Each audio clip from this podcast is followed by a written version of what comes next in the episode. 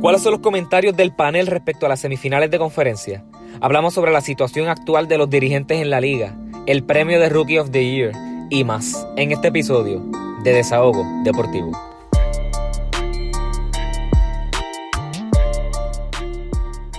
Muy buenas noches familia de Desahogo Deportivo. Estamos aquí nuevamente con su episodio semanal y favorito. Hoy estamos aquí mi compañero Edsel y yo vamos a estar dirigiendo este podcast de episodio. Así que dímelo, Edsel. Dímelo, familia de Sago Deportivo. Estamos bien contentos de seguir cubriendo, ¿verdad? Lo que es la postemporada, estos playoffs que han dado más sorpresas de lo que uno esperaba y eso, eso en parte, aunque se hayan eliminado ciertos equipos que uno, en mi caso, ¿verdad? Este, siempre es bueno ver caras nuevas, ver caras nuevas que están de camino a buscar ese, ese trono del campeonato. Y creo que ningún equipo ha ganado los últimos 20 o 30 años, o 40 años de los que queden. Así que son caras nuevas de hace años. Así que estamos muy alegres, Yadir. Eso así, muchas caras nuevas, muchos sentimientos para muchos jugadores nuevos que están desenvolviendo, si están creciendo conforme pasan los años en la liga. Y así que tenemos hoy una agenda sumamente cargada. Tengo la, la libreta llena aquí de, de, muchos tópicos, ya que la NBA ha tenido demasiadas noticias todos estos días. Este, así que vamos a darle todo esto aquí. Tenemos aquí que este, la primera serie, Excel, que vamos a estar aquí hablando. Phoenix Suns versus Denver Nuggets. Por ahí me dicen que sacaron las escobas a pasear y que Chris Paul se puso la capa de héroe junto a Devin Booker. Cuéntame tu, impresión. Pues mira, Yadier, por ahí, si no lo han visto, en las redes hay un post de desahogo deportivo este, y la realidad es que era básicamente lo que se mencionó en ese post. Eso fue lo que se vio en cancha. Ah, este, Denver nunca pudo pues, como que diseñar un esquema defensivo que pueda defender los spots de tiradores que tiene, de, que tiene Phoenix, donde tanto Chris Paul como Cameron Payne, como muchas veces Devin Booker pudo encontrar pudo encontrar a Cameron Payne, pudieron encontrar a Devin Booker, pudieron encontrar a Cam Johnson, Michael Bridges, Jay Crowder. Son muchos jugadores que te pueden jugar del catch and shoot, meter el triple. Y la realidad es que Denver no pudo defender muy bien esos tiros de tres en el catch and shoot, que los masacró mucho. Y este, de igual forma, en la transición, sabiendo que Chris Paul es un arma maestra organizando su juego, organizando el pay, organizando el control de juego, cuando él debe atacar, cuando él debe tirar, cuando él debe reorganizar la ofensiva para atacar un pick and roll. So, son muchas las cosas que en las cuales la ventaja o la habilidad la tenía Phoenix y Denver no supo o no sabía o no tiene las herramientas para defender ese tipo de ejecuciones, lo cual llevó a que Chris Paul y los Phoenix Suns pues controlaron ese tiempo de juego de principio a fin de los cuatro juegos, dándole esta barría que yo no pensé que se iba a dar. yo hacía ganando en seis juegos, pero viendo cómo se estaban dando los primeros dos y viendo cómo ejecutó Chris Paul, cómo ejecutaron todos estos jugadores, más su defensa, pues yo sabía que eran cinco o en menos y mira, los barrieron. fueron con los panchos a las millas. Con los panchitos. Eso es bien, es bien apenante ver cómo, cómo Jokic, el MVP de la liga, se quedó técnicamente solo porque pues, Michael Porter Jr. No, no aportó nada en la ofensiva, Aaron Gordon tampoco. Eh, Facundo Campazo se cayó eh, corriendo los, los, sistemas al punto de que tuvieron que hacer las movidas y que Montemori iniciara como point del cuadro, así que y nada de esto, ninguna de estas movidas que hizo Malón este, pudo, pudo resultar en victoria, resultando así que lamentablemente el Joker saliera tempranito de, de los playoffs. esa, esa, esa lesión de, de Jamal Murray de verdad que afecta y no afecta simplemente en que ya hay 20 puntos menos. Un hueco. Sí, sino que además de eso es una persona más que ellos tienen que este, estar pendiente en, la, en, los en las rotaciones defensivas y mientras más atención o gravedad, como se le dice, tenga Jamal Murray, más jugadores pueden cortar libremente como Aaron Gordon, Michael Porter Jr., que tienen menos defensa encima y Jokic sabemos lo, lo, brillante que es encontrando todo ese tipo de jugadores. Y ese tipo de gravedad la recogió en un 100% Jokic. Y como sabían que es un buen jugador ofensivo y no defensivo en Michael Porter Jr., también lo defendieron y del lado ofensivo lo atacaron muchas veces a él.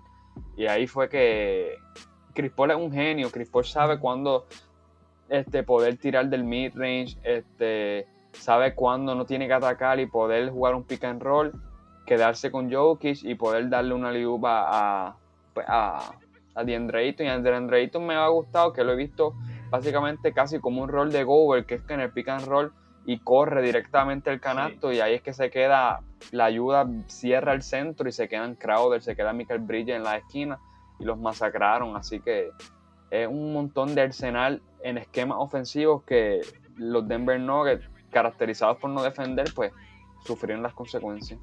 No, no, claro, y incluso hoy, hoy salió la noticia de que Nicolás Jokic le, le, envió a DeAndre Ayton una jersey firmada por él, eh, dándole ánimo y como que, este, pues, técnicamente motivándolo a que siga jugando duro, ya que tenemos que reconocer que DeAndre Ayton jugó muy bien contra, contra Así que eso, eso vemos como, el respeto en la, en la liga es bien, es bien visto.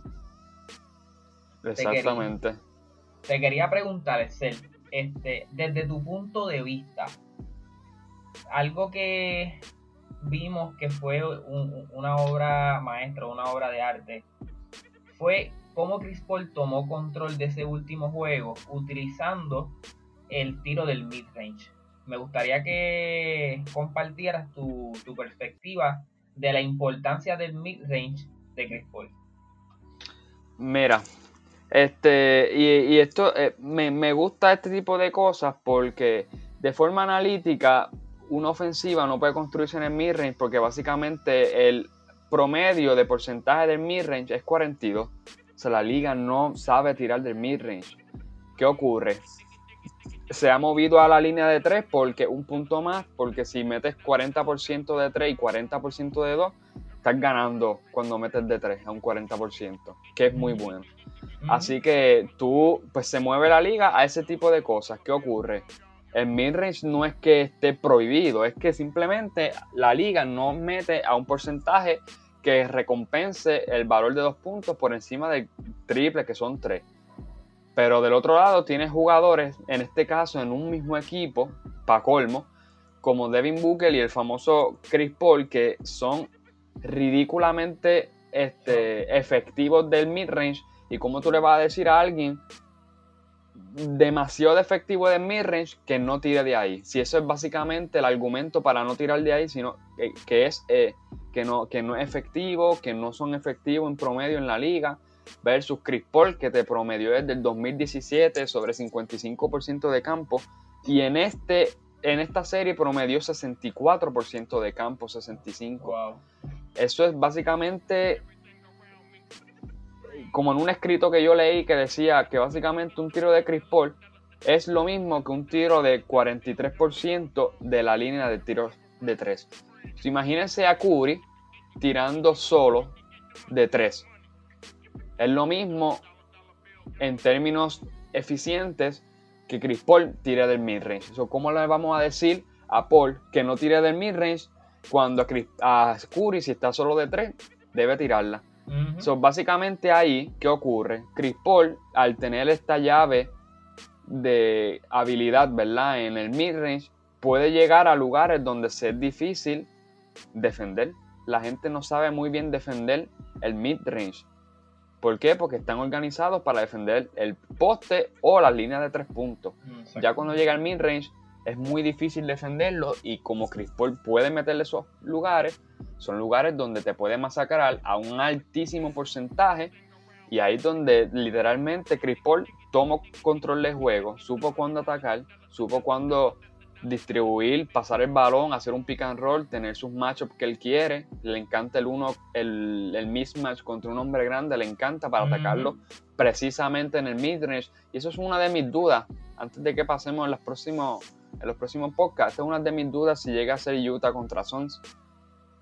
Cuando Goward lo saquen a bailar con Chris Paul mismo. Pero eso es otro tema. Eso va a ser muy interesante que esperemos que eso se dé para tocarlo aquí en, para tocarlo. Pero precisamente Chris Paul, gracias a la habilidad de Mirren y su efectividad, este, eso fue lo que masacró parte, ¿verdad? No un todo, parte a estos Denver Nuggets que no es difícil tú defender cuando Jokic hace un pick, perdón, le hacen un pick, Jokic tiene que defender, se echa para atrás y Chris Paul se la mete en la cara del midrange, pero si él sale como quiera lo va a poner a bailarle. Un, es difícil contra... Eh, no tienen un sistema de switchar todos los picks que va a hacer Chris Paul. Tienen a Jokic, que es su arma ofensiva, pues ¿qué tiene en mente? Hacer una cortina alta y quedarte con Jokic arriba. Chris Paul sabe identificarlo y te va a quedar con él. O si bajas, como Jokic lo hizo muchas veces, o te tira el midrange o te ataca y te saca la bola a Michael Bridges en una esquina. Era imposible, estaban... Hay muchas cosas que podemos decir del control que tenía Chris Paul en este juego y en la serie. Eso es así, un, factor demasiado clave fue, Chris Paul, vamos, y como todos sabemos, él es, él es quien corre el, todos los esquemas de, de los Phoenix Suns. Y partiendo de esa premisa, Edsel, salió lamentablemente la noticia de que Chris Paul va a estar fuera indefinidamente por los protocolos de salud contra el COVID-19. Te pregunto yo acá, ¿cómo tú ves el escenario para los Phoenix Suns? Que ahora mismo, vamos, la serie de los Clippers y Utah está 3 a 2 a favor de los Clippers. ¿Cómo tú ves eh, la ausencia de Chris Paul que puede impactar contra posiblemente estos dos primeros juegos de Phoenix, ya que pues, pues posiblemente no lo tengamos en, esos partidos. En verdad, va a estar duro, va a estar duro. Phoenix aún así sin Chris Paul pueden competir, porque de verdad que tienen ahí en Drayton, como hemos mencionado, hace un buen trabajo en las tablas, corre bien hacia el canasto, agarra bien los alley este, los pasos de aire este, los wins como Michael Bridges, Crowder defienden bien. Booker está demostrando lo que es capaz. Que años estuvo en un small market team como los Phoenix Suns y ahora que le den respeto a su nombre. Ah, y ah, de todo eso mencionado, aún así será pues, bastante cuesta arriba, ya que se le estás quitando, número uno, quien controla ese pace de juego eh, quien le da sinergia a esta, esta ofensiva para que corra de la manera que, según el juego, Chris Paul va reaccionando y ellos van siguiendo, ¿verdad? Chris Paul reacciona al juego, él controla el juego y ellos ejecutan. Así es que se está funcionando este sistema de, de, los Phoenix Suns y sacarle a Chris Paul de la ecuación implicaría que ellos tengan que pues repercutir en el playmaking de Devin Booker, el playmaking de Cameron Payne que viene del banco, que son jugadores que dentro de su habilidad sí te pueden pasar el balón, pero no es lo mismo pasar el balón en cuatro asistencias, cinco, que básicamente durante todo el juego crear el tiempo de juego, saber qué matchup identificar por un mismatch, cuándo atacar, cuándo controlar ese pace para que no te vaya en un fast break este, y sea un turnover de los assist to turnover ratio los tiene más alto Phoenix y gracias en parte es a Chris Paul mismo y sacarle eso de la ecuación va a ser sumamente difícil. Y sin Chris Paul los veo compitiendo, pero es muy difícil que, o sea, ahí, ahí lo veo más, más even. Cuando contra unos Clippers que así ganan, tan sin Leonard. Exactamente. Y. Ajá. No, no, que ya, que ya eso lo, como tal, ese macheo lo estaremos discutiendo ya para el, para el próximo podcast, ya que se supone que esa serie ya para el próximo episodio esté definida, pero estoy de acuerdo contigo con lo que has dicho. Pero no se sabe, porque si Utah viene y este pues se pone la capa, ¿verdad? Capa en colectivo. Pero ahora mismo contra Utah, pues aún así están sin Conley, sin su otro armador, sería una batalla sin armadores. Sí, sería ahí un poco más, más pareja la cosa. Más pareja, exacto. Eso, va a estar sus interesante. Así que, ya que estamos hablando de esa serie, la serie del, como mencioné, como mencioné ahorita, la serie de Los Ángeles Clippers contra los Utah Jazz está 3 a 2 a favor de los Clippers, ya que ayer Paul George se, como, como decimos aquí, se puso la capa, encestando 37 puntos, colectando 16 rebotes y repartiendo 5 asistencias en el juego ayer contra Utah. Así que Excel, dame tu impresión. Ellos están ahora mismo sin Kawhi Leonard y por tiempo indefinido. Para los que no han estado este, al tanto de lo que ha estado ocurriendo como tal con las lesiones. Kawhi Leonard sufrió una lesión de, de las rodillas, lo cual se teme que sea el ACL, provocando así que, como mencioné, esté fuera por tiempo indefinido. Así que los los Ángeles Clippers van a estar jugando toda esta serie restante contra los Utah Jazz sin él y posiblemente él, esté fuera por el resto de la temporada, pero eso no todavía no ha salido ningún ningún escrito oficial. Así que cuéntame, tú, dame tu impresión sobre lo que está ocurriendo aquí contra los Clippers y Utah. Pues mira, este le ha afectado muchísimo el que Conley no esté fuera. Porque primero que todo, este eh, Gobert, o sea, la gente está empezando a mencionarle que si Gobert, ¿por qué no está atacando el poste? Pero ¿por qué él no está, no le dan la bola en el poste contra Mori? Toda esta narrativa sin sentido, porque Gobert no es que sea un creador de ofensiva, no es que sea bueno en el poste. Gobert lo que lo caracteriza es es un, se diría en inglés, un finisher, alguien que, puede terminar bien el canasto, sea por alley sea un, pase de pick and roll y donkearla. Él es un buen finisher, Gower. nunca ha sido un buen creador de ofensiva, tanto en el poste o en uno contra uno. So, es un poco injusto, que tiene que mejorar ciertas áreas, como todos los jugadores. Pero no ha sido su fuerte durante su carrera. ¿Qué ocurre? ¿Quién es el armador que mejor le puede dar esa alimentación a Gober para un finisher? Pues Conley. ¿Y quién está afuera? Conley.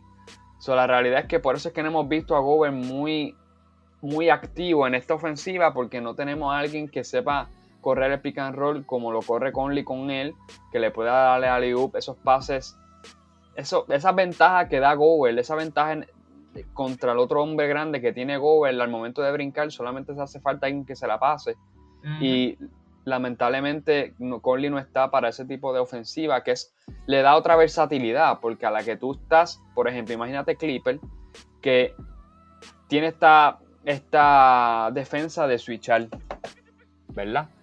Y es por eso que muchas de los, ahora mismo, este, Gover en, su, en los, en los matchups donde la, el contrincante no tiene un line, un line bajito, Gover ha este, como que contest, ¿cómo se diría en español?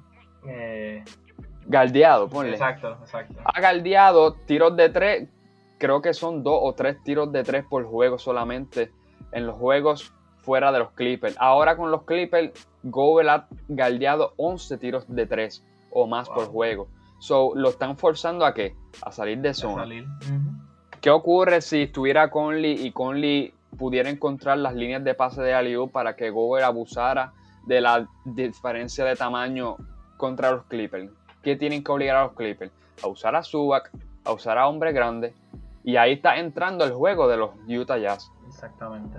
Y todo eso es por la una, única salida de, de Conley. Así que la realidad es que los Clippers, aunque han ganado dos, Utah, los Clippers han impulsado a que Utah juegue su propio juego el de los Clippers, y ya vimos cómo están adelante treados. Y, eso mismo, la alineación pequeña se le hace difícil a los Utah Jazz defenderla. Ahora mismo había una estadística que defender el pick and, pick and roll, pero con alguien como ball handler, como que con la bola arriba, ellos permitían en el season 0.8 puntos por posesión, menos de uno. Exacto. Ahora, ahora permiten 1.02 puntos por posesión. Sí, sí. Eso en parte tiene que ver con esa alineación de los Clippers que lo están forzando a él a salir a salir. a unos espacios que no son muy cómodos para él. No, totalmente, totalmente. Yo de, Y sí.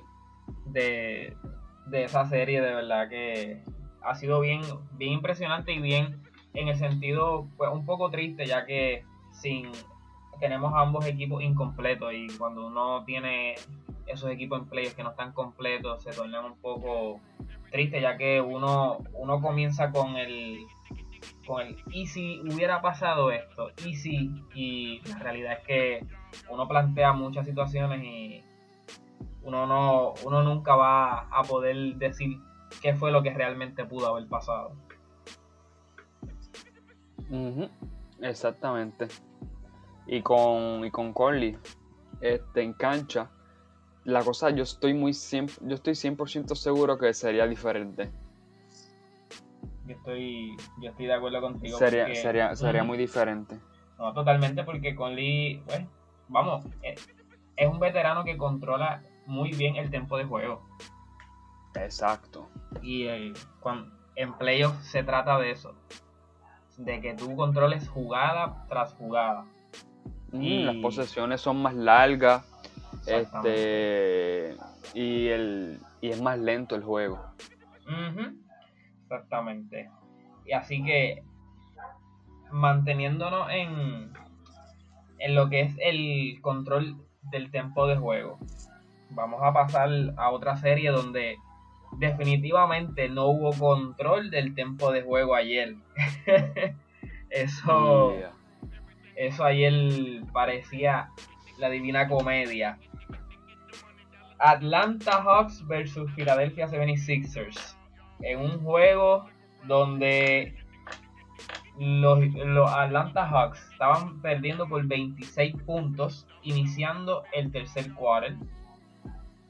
Y la noche terminó ganando Atlanta Hawks 109 a 106 contra los Philadelphia 76ers.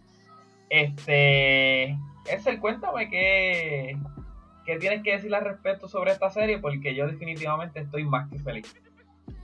No, sabemos que está inmensamente feliz mi, mi compañero Yadil. y esto, qué, qué bueno, ¿verdad? De tu equipo Atlanta. La realidad es que yo quiero decir algo rápido y es como que yo he visto muchos ataques a Doc Rivers, como que siempre el slump. Y muchas de su carrera, en parte de su gran carrera, ha sido culpa de él, obviamente. Pero en cierto sentido, tú no puedes culparle a un dirigente porque tus jugadores no metan el balón. Eso es así. Eso, eso, eso es, eso es, no se puede. Como que tú podrás, es como que a quien el, imagínate un dirigente que su especialidad sea crear la mejor jugada para ganar un buzzer beater y la falle el que la tire. Ujú. Culpa, culpa de que la falló, no Eso, de sí. quien, quien creó la jugada. Si la jugada ¿Qué salió, ocurre? Exacto, entonces, pues, todavía Harry yo creo que metió en la segunda mitad o en el juego, no recuerdo, cuatro puntos solamente. Cuatro puntos y en, en la segunda mitad, no en sexto. Exacto, pues mira para allá. Vencimos no tiró en la segunda mitad. Ujú. Este, venci- este Embiid se fue de 0-2. No. No recuerdo cuánto fue. La cosa es que vencimos también se fue de 4 de 14 el tiro libre. Estamos Horrible, hablando de, de- de 10 tiros libres que falló. So, son cosas que tú como dirigente tú no controlas. Tú evalúas y él en la al irse por 19 él pone el banco de, de, de Filadelfia y el banco de Atlanta pues superó en mucho al banco de, de Filadelfia y Eso fue ganando terreno. Entonces, al poner a tu cuadro original y no meter, que ellos no metan, pues vamos, no es mucho lo que tú le puedes achacar a Doc Rivers en su totalidad, porque en gran parte es que esta gente no metió. Y me da una pena por Filadelfia 76ers, por el tremendo trabuco que tienen, sin quitarle mérito a Atlanta. Atlanta, muy buen equipo que tiene, pero en términos objetivos, hay mayor superioridad de parte de Filadelfia. No algo extraordinario de primera ronda, pero sí, papel a papel, se supone que el equipo de, de Filadelfia fuera superior. Y el, no venir, el venir a tratar de batallar ofensivamente, el equipo de adelante es superior ofensivamente. Todos meten el balón desde el banco hasta tiene el banco a Galinari, tiene el banco a los Williams, tienes a Bogdanovic, tienes a Trey, tienes a Ay, se me olvidó el nombre. A Colin, Hortel y. A Colin, Colin, Hortel, Hortel, exacto. So, tienes muchísimos tiradores que te pueden promediar casi 15, 18 puntos. Y en un uno contra uno, en términos de equipo, equipo contra equipo, ofensivamente, te, te, te van a ganar los Atlanta Hawks. Tienes que tú saber cómo tenerlo, pues saber cómo defender este tipo de, de ofensiva, de que el, la ofensiva de Trellón cuando la corre con el pick and roll. La flora de, de Trellón es, aniquiladora, siempre la va a meter. Y pues si tú le sales, cuando Envil le sale, tiene que ayudarlo a él en la zona y tiene los tiradores afuera. So, básicamente, pero aún así es vergonzoso. podremos, podremos decir muchas justificaciones y todo, pero aún así es vergonzoso tú no cerrar un juego que ya tuviste casi por 30, que lo que tienes que mantenerte metiendo el balón cada posesión o cada dos posesiones como quieras. No, no, y, eso, que hay que reconocer que el Bogdanovich no está encestando el, balón efectivamente en estos últimos tres juegos. También. Los porcientos de él han dado, han dado pues, miedo, como dice uno, pero la realidad del caso es que Atlanta es un equipo que ellos están inspirados, ellos no tienen presión, ayer mismo... No tienen miedo. No, y por lo menos cuando tú el juego ayer, ellos estaban perdiendo, pero ellos no tenían cara de frustración, lo que tenían era una cara como cuando uno tiene hambre, que uno está como, como molesto, o sea que uno te dice, ah, como que Rilas comete un sneaker pues tenían, tenían, tenían como que esa cara y, nunca se quitaron. Y cuando tuve ese, que cuando mientras va bajando ese tercer cuarto, es que entonces es que ellos se, encendieron, vamos. A eso, a eso añádele que Lou Williams se unió en ese último cuarto y encestó 13 puntos. Exactamente. Y pues cuando tú tienes hombres que vienen a dar esa inyección ofensiva del banco, el juego se torna totalmente diferente. El juego, y ahora mismo el juego es mañana en, Atlanta y la realidad es que los ánimos en Atlanta van a estar bien, bien buenos. Trepao, trepao. o sea, es un equipo que no, que tras que no llegaban a playoffs hacían años, que estén luchando para ir a la, a la, a la final de la conferencia del Este contra un equipo de Filadelfia que tiene tantos recursos defensivo y pues tiene también recursos ofensivos, vamos. Tiene tres en los equipos de NBA, todo defensa. No, y incluso hoy, hoy yo vi una entrevista que le hicieron a Trey Young y lo que él dijo a mí me sorprendió un montón y es totalmente cierto. Mi gente, Atlanta no tiene ningún All-Star. No tiene ningún All NBA Team, ni segundo ni tercero y no, tiene ningún jugador que esté en los primeros dos equipos de defensa. Y aún así están compitiendo en esta semifinal del este a un jueguito nada más de irse para la final.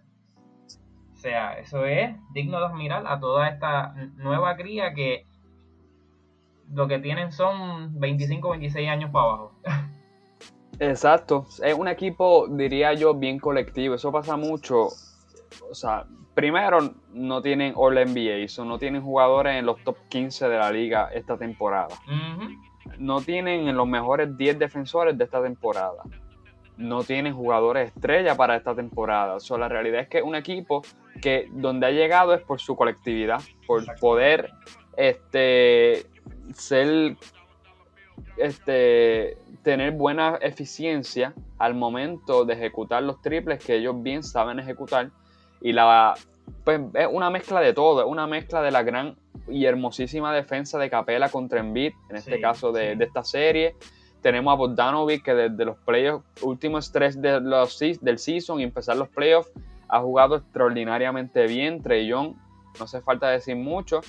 Este, saber cuándo identificarle, pasarle el balón a John Corin por el aire, eso te da verticalidad, también el floater. Son muchas cosas las que Trey Young puede hacer con las bolas en las manos. Y dar, gracias a que Bogdanovic puede tener la bola en las manos, pues le permite a Trey Young poder cortar, poder manipular la defensa, básicamente. Exactamente. Y por el otro lado, pues también tenemos a Horter y, ojo, como un analista que yo vi, un periodista, no está ni de Andre Hunter ni Cam Reddish, que son titulares los dos, y DeAndre Hunter es, era el segundo mejor anotador al inicio de los playoffs, perdón, de la temporada, y es mejor que Galdea de Atlanta. Así que eso es así, que el equipo está también incompleto. Incompleto. y aún así, miren dónde, dónde están. Así que uh, un cheers para mi, para mi Atlanta Hawks. y cuidado que no se los ganen. Eso así. Así que eh, pendiente a ese jueguito que será el, el eh, mañana. Ese jueguito es mañana. Así que mañana me cogen sentadito viendo ese jueguito. Hubiese, hubiese apostado. Le ponías 100 pesos a Atlanta y te ganabas como así como 10 mil, yo creo. Eh, algo así, porque las apuestas en Las Vegas están súper bolas. Y súper bola a favor, antes de, antes de, este, de, esta serie, a favor de Filadelfia, full. Claro, ese mismo es. Y, ah, oye, ya que, ya que mencionaste eso de las apuestas, las apuestas están trepadas para esta otra serie que, te, que es la que falta de discutir. Brooklyn Nets contra Milwaukee Bucks. Porque en Las Vegas está de que Brooklyn iba a llegar a la final. Y van en, en esa ruta. La serie está 3 a 2 a favor de Brooklyn. Y ellos juegan hoy en Milwaukee.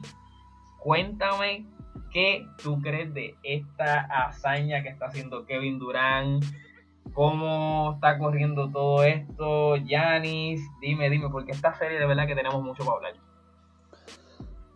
Este, Durán es ridículo. Durán es... Sin duda alguna. Es que no saben, no, no hay manera de describir la hazaña que hizo Kevin Durán. La realidad es que, primero que todo, Steve Nash dejó los guantes con Kevin Durán dándole los 48 minutos de juego. Todo el juego jugó Kevin Durán. Básicamente, él cargó ese juego a la victoria. Juego malísimo de James Harden. Juego malísimo de, de Brown. Juego malísimo de, de Harris. Obviamente, no puedes ganarlo tú solito, pues de la manera más inesperada, Jeff Green contribuyó con 27 puntos. De una manera excesivamente eficiente. Él falló tres solamente, creo, cuatro del field goal y uno del triple. Exactamente. So, básicamente, pero en verdad, ahí en cierto sentido, es como han dicho varias personas, eso en parte, sin quitarle crédito a Durán, mucho tiene que ver la responsabilidad de esa pérdida a los mismos Milwaukee Bucks, mano. Porque no pudieron ejecutar al final de la manera que según su habilidad, es como una incoherencia en sus, en sus formas de atacar versus sus habilidades. Sabemos que Giannis, independientemente de cualquiera, él puede jugar un ISO y ganar. Claro, en uno contra uno siempre. Pero ¿qué ocurre? Cuando el otro equipo tiene esquemas este, defensivos que te pueden detener, como Blake Griffin, que lo puede tener, pararlo al frente, o Jeff Green mismo, que lo puede defender bien, no funcionan los ISO. ¿Por qué? Porque de todos modos no tienes cómo, o sea, Janis ha incrementado su habilidad de pasar, pero no es la mejor.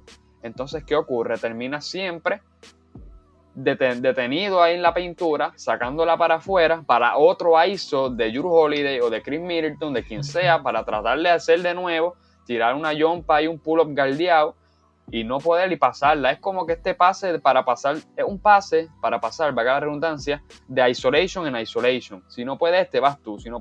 Y no hay una coherencia de un esquema ofensivo donde Giannis pueda hacer en todos los niveles pues, hacer las cortinas. Y miren el equipo de Golden State. En el equipo de Golden State, todo el mundo hace cortinas. Los Gares, Draymond Green, hasta el centro. Todo el mundo hace screen, que es pues cortina. Si a Gianni lo involucran en las cortinas y se siempre se están moviendo, ese pick and roll va a salir con el roll, eh, o sea, el rollout, como que el, el rolear de, de Giannis. Y ahí tuvo varias faltas. Blake Griffin tuvo varias faltas contra él. La puede meter en foul vale porque está roleando. Está en una desventaja contra el hombre grande que tiene que bajar hacia el poste. ¿Qué ocurre? Lo que están, estaban haciendo es o tirando unas medios away ahí Giannis o unos triples, tirando más triples de lo usual no sé ni por qué. Que no debería, punto. Que no, debería. Está tirando como 6 o 7 triples por juego. ¿De, de, de, cuándo? Tirando away en un poste contra Harlem. Fue una de las, de las jugadas icónicas que discutimos en el chat. No, no, no. Eso, eso, le quedó malísimo a Yanni. Pésima selección. De y eso decidió el juego. Eso decidió el juego, básicamente. Sí, porque el juego estaba en ese momento 104 a 104, restando 1.31. Y se queda ISO contra James Harden, que lo que tenía era una pierna y tú vienes a tirar un fadeaway. Un fadeaway. En vez de forzarlo hombre con hombre para poder llegar a la área de la pintura y que él te dé un foul y que te la meta el tiro libre o, un foul y vale, básicamente puede ocurrir. O eh, eh, que, ¿cómo es? Este, forzar un double team y tú puedas pasársela a un Drew Holiday que pueda atacarle el close out, Drew Holiday puede atacar el close out, pero no, un away. So, básicamente no ejecutaron con pick and rolls para rolear con Giannis, para rolear o, el two-man game, como yo les mencioné en el chat, que está Drew Holiday y Chris Middleton, bastante buenos y versátiles son con el balón. Y, que todo el mundo corra, que todo el mundo corte. Así básicamente Giannis puede encontrar también, él puede encontrar, pasársela a Drew Holiday, pasársela a Chris Middleton. Tienes también a, a PJ Tucker en la esquina, que no está metiéndola siendo uno de los mejores tiradores en la esquina, no sé qué le pasa a PJ Tucker, pero ni modo, para eso no él estaba ahí. Más bien es la contribución que estaba haciendo defensivamente, y buena que la está haciendo contra Durán. Y es como todo. La gente dice que él, que, ah, él no va a parar a Durán. Nadie cree que él va a parar a Durán. es, que, es que nadie en la liga puede parar a Kevin Durant. Exacto. nadie pero llevarlo a tomar tiros incómodos, de bajo porcentaje, eso es ganancia para la defensa. Claro. Total, totalmente, ¿no? Y que, y que conste que Brooklyn está sin Kyrie Irving. Que eso, que eso, ¿verdad? Este, hay muchas personas que, que piensan de que Brooklyn es, es mejor sin Kyrie. Yo digo que Brooklyn es es mejor sin Kyrie en cuestión de los esquemas ofensivos, porque James Harden con el balón controla mejor el tiempo de juego que Kyrie Irving. Pero la realidad es que cuando Kyrie está en cancha por los Brooklyn Nets, las opciones ofensivas son enormes. Y la realidad es que hace falta verlo en cancha. Eso es así, eso es así. No hemos visto, no hemos visto. ¿Desde cuándo se fue que se lesionó Harden? Harden yo creo que este es el juego. Ah, en principio de esta serie. Exactamente, creo que jugó los primeros dos juegos y ya. Y ellos jugaron los tres contra, contra Boston, ellos jugaron los tres. Sí, sí. Ok, sí. Al inicio de esta, de esta serie se lesionó Harlem, después en el juego 4 se lesionó Kyrie. Y ahí. Y hasta ahora, juego 5 lo perdieron Brooklyn, que diga Milwaukee. Ahí, ya, ahí, ya ahí vemos cómo, cómo ha estado corriendo esta serie, que de verdad que es una de, las series que más ha dado que hablar en, la liga. Y que la veremos prontito ahora a las ocho y media. Eso es así, así que pendientes al resultado. Y veremos a ver si Brooklyn llega a la, a la final de la conferencia del Este, que es lo que se, pues las estadísticas y, y las apuestas de Las Vegas apuntan. Así que Veremos a ver qué ocurre. Eso es así, eso es así. Esa serie va a ver, la, todo el mundo la va a ver. Tienen obligatoriamente Milwaukee ganar en su cancha hoy. Bueno, obligatoriamente en todos los sentidos, eh. porque si pierde se elimina. Eso es así, eso es, ya ellos están en una posición win or go home, así que no hay más nada que, buscar ahí. Quiero ver cómo van a venir, este, o sea, qué, qué, qué, qué solución, entre comillas, van a traer para Kevin Durant esta noche. Eso es así. Durant. Si es que hay alguna. Yo entiendo que Kevin Durant viene con la misma mentalidad. Obligado. y cuidado que no, y cuidado que no, que no juegue los 48 minutos. Exactamente. A mí lo, único que me, pues, que me preocupa es que todos sabemos de la lesión que viene Kevin Durant y que eso lo, lo limita un poco.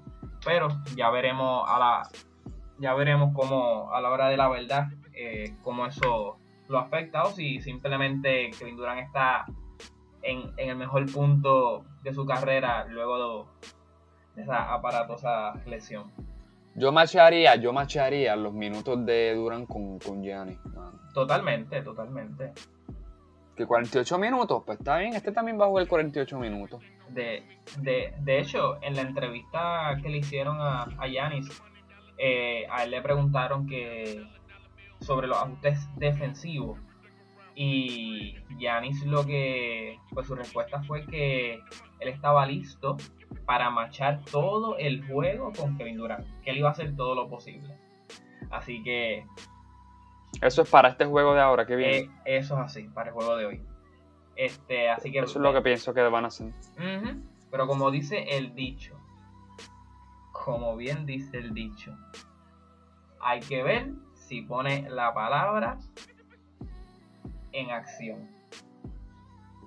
Porque de nada vale tú decir, decir algo y que no se cumpla. Y las palabras se las lleva el viento, pero es la, son esos actos los que separan a la, separan ahí la calidad del, del jugador. Y Excel, hablando un poquito acá, vamos a. Ya, ya discutimos sobre, sobre la serie y, dimos nuestro, nuestros comentarios. Vamos a pasar aquí a lo que ha estado pasando también en, la liga. Creo que es merecedor que, discutamos todo y que nuestros fanáticos sepan que, la liga está un poco, un poco moviéndose, ¿verdad? Eh, vamos a ver muchas muchas movidas en muchos equipos. Parece off-season. Sí, definitivamente. y para los que no están muy, muy al tanto, tenemos siete equipos de la liga sin dirigente. O sea, siete equipos de la liga no tienen coach para esta próxima temporada, así que este off-season, como bien menciona Excel, va a estar bien candente. Además de estar escogiendo jugadores, se van a estar escogiendo dirigentes.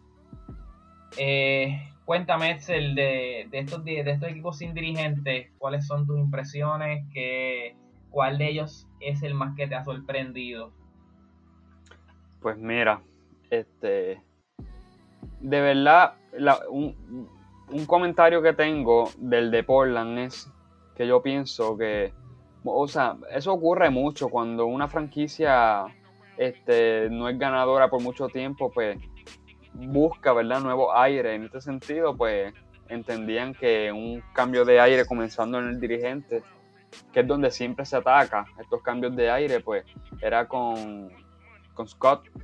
Pero la, realidad, la, realidad, es que yo, en lo más profundo de mi corazón, siento que este, equipo este, este equipo, para llevarlo al próximo nivel, no tenía culpas el dirigente, es en el estilo de juego de Portland, un estilo de juego que es heliocentrista, en el sentido de que dependen solamente de CJ y de Damian Lillard, jugadores que son como Kyrie Irving, como que son excelentes del pull-up, son excelentes este, jugadores ofensivos, pero no mueven una ofensiva, no crean para otros, este, no hacen mejores a los demás, so, básicamente se hacen mejores ellos mismos y hace ese tipo de ofensiva no gana campeonato, incluyendo a alguien elite como James Harden en Houston, no gana campeonato.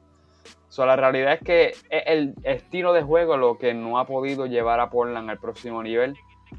Este, así que no era estrictamente el dirigente, pero como ya mencioné al inicio, siempre empieza por ahí estos cambios de aire, pues esperemos que venga un, un, un dirigente que sepa poner en off-ball movement esta rotación de, de, Portland y que saquen, en mi opinión, deben sacar a CJ y buscar a alguien, este, otra superestrella al lado de Emil Lillard.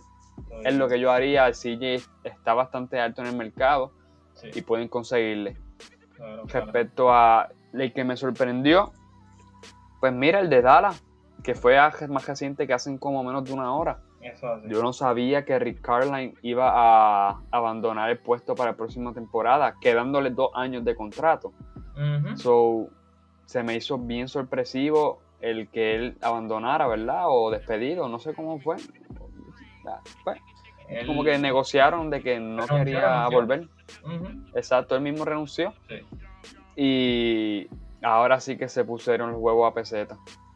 Porque están sin GM y sin dirigente ese equipo de Dallas. No, y, incluso un paréntesis que la situación en Dallas está sucio difícil con lo que está sucediendo con, con Porzingis. Con Luca y Porzingis, exacto. Que yo por lo que veo es que van a limpiar la casa. Creo que Porzingis se va a ir de trade. Yo creo que sí. Para mí debería irse. Porque no es el tipo de, de superestrella Ay, perdónenme, tengo hipo. Disculpen. Este... No es el tipo de superestrella que, que va acorde con el estilo de juego de, de Luca. Eso así.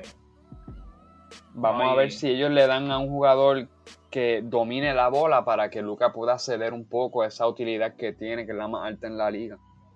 Sí, sí, ¿no? Y que, y que lo ayude, vamos, porque todos sabemos el talento que tiene Luca Doncic, así que esperemos que le busquen una ayuda rápida. Este otro otro de los dirigentes que otro entre otros de los equipos, ¿verdad? Que siguen que no tienen dirigentes es New Orleans Pelicans, los Boston Celtics, eh, los Indiana Pacers, los Washington Wizards eh, están sin, sin dirigentes. wow. Eh, eh, es muy triste ver cómo esta gran, gran gama de, equipos, vamos, y de, equipos con, jugadores que tienen estrellas, porque entre ellos Zion Williams, este, Jason Tatum, eh, Indiana mismo, Washington que está Bradley Bill y Russell Westbrook, que veremos a ver cómo, cómo se cubren todas estas, todas estas vacantes. Sí, y cómo esos mismos jugadores se ajustan a los nuevos esquemas que trae el dirigente. Los, dirigentes se caracterizan mucho en ofensiva, otros en defensa. Tienen esta idea para de esquemas, ¿verdad? Y los mismos jugadores se tienen que, ajustar a eso, sus estilos de juego. Y ahí tú ves, ahí tú puedes observar con un jugador cuán versátil puede ser para moldear su juego y ajustarse a un, a un estilo de juego ganador. Me quedo con mi estilo de juego y soy pues, eficiente yo mismo, pero no hago un, bien a mi equipo. Y todo este tipo de moldeo, pues es lo que caracteriza a un buen jugador. Ahora mismo, Lebron mismo, podemos citar a Lebron como él mismo ha moldeado su juego, a uno menos explosivo, más distribuidor, más, más controlar el pace del juego. Todo esto, todo esto hace, definen, ¿verdad? Definen versatilidad de los jugadores, cómo pueden adaptarse a los nuevos formas de, jugar el baloncesto, que en este caso un nuevo dirigente puede traer. Eso es así. Así que veremos, muchas caras, siete caras nuevas en siete equipos diferentes. O sea, no caras nuevas, sino siete caras nuevas de dirigentes a estos equipos. No, y algo, algo bien, bien importante que se está dando, y esto es histórico, mi gente. Por primera vez en la historia de la liga está sonando como que esperemos que tengamos la primera mujer dirigente de un equipo de NBA masculino. Ya Becky Hammond, que es la assistant coach de los San Antonio Sports, eh, eh, ella está haciendo, tiene dos entrevistas ya. Una es para, para Portland y la otra, si no me equivoco, para Boston. Está, pues, está en, esa, en esas entrevistas, así que esperemos que ella logre tener alguno de esos puestos y que se haga historia en, en estos momentos donde queremos igualdad. Exactamente. Así que, y para discutir esa firma que si se da, nosotros en los próximos podcasts se lo anunciaremos. Tenemos una amiga que le encanta el baloncesto y bien amiga de nosotros, que prontamente estará con nosotros en el podcast, precisamente para discutir si llegará, si llegara a una firma esta, esta, esta mujer, Becky Hammonds, a ser dirigente. So, eso viene por ahí. Eso así, poco a poco creciendo y, y trayendo nuevas voces a, a Desahogo Deportivo. Entonces, Exactamente. ese salió, salió una noticia bien, bien, bien buena. Y es que tenemos que, tenemos Rookie of the Year. El señor, o, bueno, vamos a decirlo así. Harry Burton. Ah, no, no, no, no, Nos quedamos con las ganas, nos quedamos con las ganas de que fuera Harry Burton, pero no fue así. El señorito Lamelo Ball fue el ganador de este de este premio Rookie of the Year. Cuéntame. En verdad le ayudó. Yo primero tengo que aquí admitir que me cayó la boca. Yo no pensé que, él fuera a ser tan, este, pues, a, tan bueno. como que tan bueno, a mejorar sus deficiencias a un ritmo acelerado, a madurar ciertas cosas, porque tienes que ser bastante maduro para coger críticas constructivas, ponerlas en práctica y mejorar. Y él tenía estas ganas de mejorarse y de aplicar su juego sin miedo. Le ayudó mucho caer en un small marketing donde él le dieron las llaves del equipo y él podía hacer el estilo de juego que él quisiera imponer en, en, en este caso Charlotte. Le ayudó mucho versus, imagínate caer en una franquicia que tiene presión de campeonato u otra cosa. Pues bueno, no sabemos, a lo mejor ejecutaba igual, pero tiende a tener más presión. Así que yo pienso que le ayudó bastante y al tener todo el equipo, él casi los meta a playoffs. Estuvo a punto del play-in. Si no llega a lesionarse, te aseguro que estuviesen, bueno, no ahora mismo jugando, pero sí hubiesen caído en el playoff. Porque estamos jugando un ritmo excelente y... Muy bueno, muy bueno. Tuve mis dudas también de que si se lo iban a dar o no por la falta de juegos debido a su lesión. De verdad estaba muy, muy dudoso y pensé que no iba a volver, pero él es joven. Al parecer los jóvenes pues pueden sanar más rápido este tipo de este tipo de pues de ay como de lesiones que, que, personas de 30 años en adelante pues se le puede hacer un poquito más difícil, ya llevan carrera, llevan ya 5, 8 años en la liga. Pero él apenas sin ningún año en la liga, pues estaba jovencito y pudo sanar más rápido para ejecutar como que volver a la carga de la, de la temporada y pues salvar ese Rookie of the Year, que me imagino que le importaba más llegar a playoff. Pero pues miren, se, bien merecido para la Melo Ball. En segundo lugar en el ballot fue Anthony Edwards. Y en tercer lugar, pues sobrevivió Halliburton, ya que eh, se lesionó y, tuvo muchos entrizales de, de Tate, que no sé si se pronuncia así, Tate en, en Houston. Sí.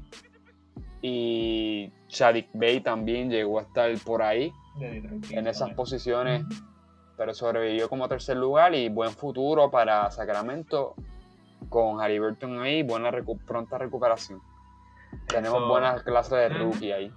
De, verdad que sí, ¿no? Y, y todos sabemos que se habló un poco sobre esta clase de que no tenía mucho mucho talento, pero la realidad es que ellos se, inspiraron de estos comentarios y hay buenos jugadores que con mucho potencial, que es lo más importante. Que no debemos enfocarnos en lo, en lo que dicen de ellos, sino en cómo ellos ejecuten y se desarrollen al pasar de los años.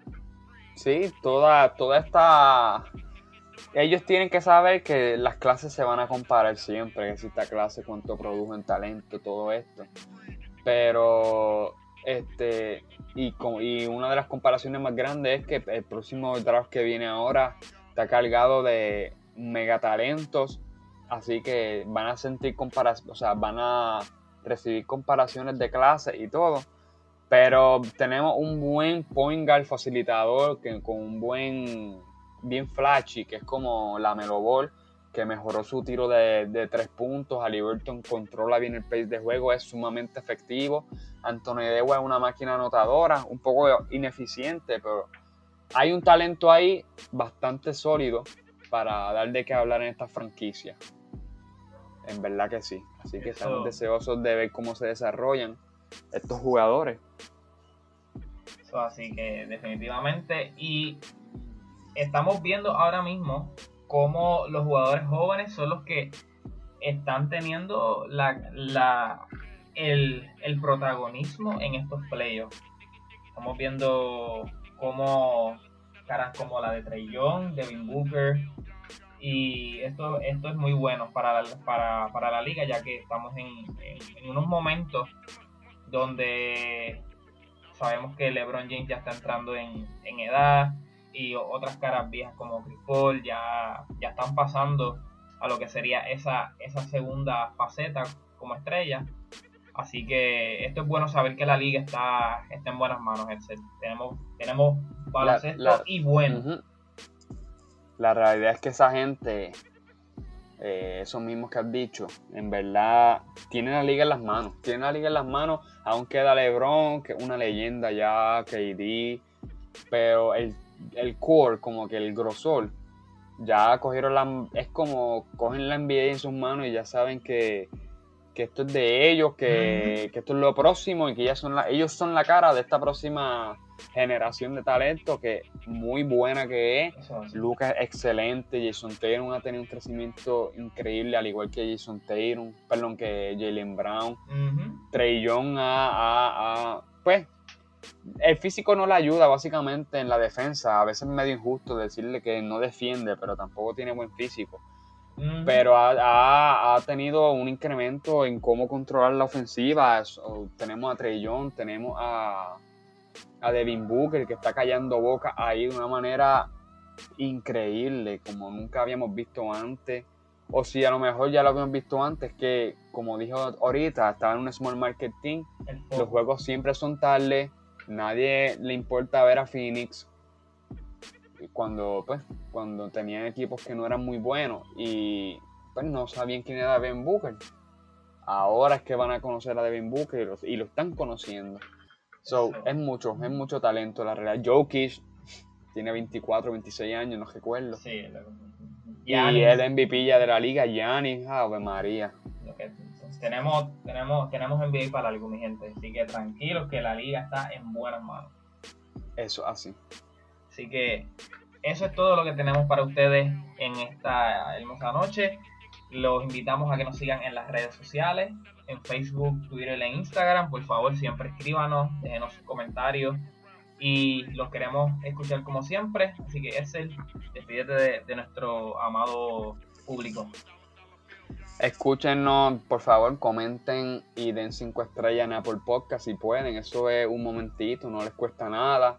Apple Podcast, os recomienden a alguien que sepan que está escuchando por Apple Podcast que dé cinco estrellas y ya, mira, dale cinco estrellas, mira, comenta que fue buen podcast o, o un vacilón por el comment, qué sé yo. Escúchenos por Spotify, por esas redes, síganos y coméntenlo, comenten ahora mismo en mi mismo trabajo, ya yo tengo dos personas que nos escuchan y ahora yo les comparto los episodios, pero si alguien que usted conoce que le encanta el baloncesto, comparten el episodio. Es NBA, análisis de NBA en español. Así que qué mejor que eso. Así que estamos muy agradecidos con la fanaticada que fielmente tenemos y ansiosos por tener aún más fanaticada que pueda escucharnos. Así que estamos muy agradecidos y ya ahora nos vamos para ver prontamente el jueguito de Lake. Mira, Dios mío el Lake de Milwaukee y Brooklyn. Así que buenas noches, Yadiel, muchas gracias y recuerden que su desahogo es nuestro contenido. Hasta la próxima.